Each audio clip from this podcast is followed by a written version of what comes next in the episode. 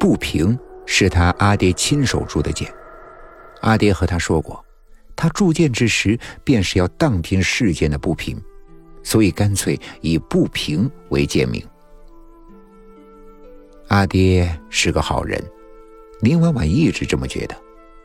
可宁婉婉也亲眼的看着阿爹一步一步的走火入魔，手上血债累累，成了货真价实的血衣鬼。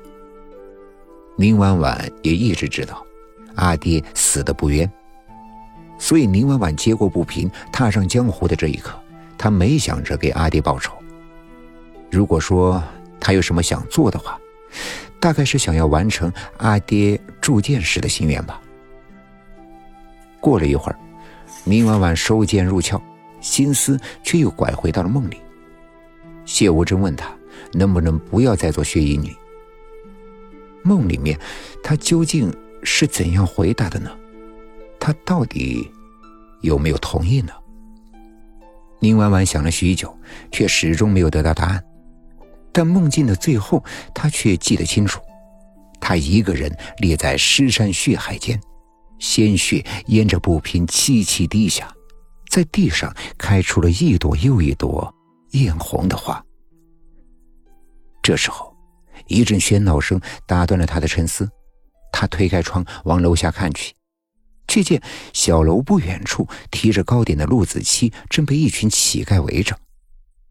他好脾气的把手上的糕点一一的分给他们，一直到最后一个乞丐离去，陆子期手上也只剩下了最后一块了。宁婉婉见状，敲了敲窗沿，但陆子期看过来，嘻嘻的笑着道：“陆公子啊，雪鹰女也饿了。”手上吃食能给否？陆子期闻言失笑，道：“那你可要记好了。”说着，便将手上的那块糕点如暗器一般的准确的掷到了林婉婉的面前。林婉婉伸手轻轻巧巧的捞过，放入口中，忽然觉得自己真的有些饿了，便探声问道：“可还有酒食？”谁知陆子期闻言却一皱眉。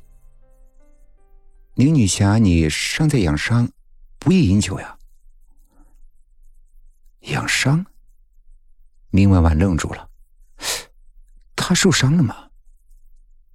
这么想的话，他忽然觉得心口泛起了剧烈的疼痛，伤口仿佛还在朝外面渗着血，可又仿佛血已经从那个伤口流干了。林婉婉想起来了，他确实是受了重伤。夜很深，风很大，雪很急。林婉婉跋涉在雪地里面，手上的灯火不住的飘摇。去了大厂的他没有多少暖和的衣物，他一边不住的朝手上哈气，一边催动内力取暖。他要赴一个约，谢无真的约。谢无真曾问他能不能别再做血衣女，他同意了。于是，他们筹谋了整整一年，江湖上也人尽皆知武当大弟子谢无真追杀血衣女整整一年。今夜，便是血衣女要消失的日子了。过了今夜，江湖人皆会知道血衣女已经被谢无真亲手杀死，而他宁婉婉会以谢无真未婚妻的身份出现在江湖上。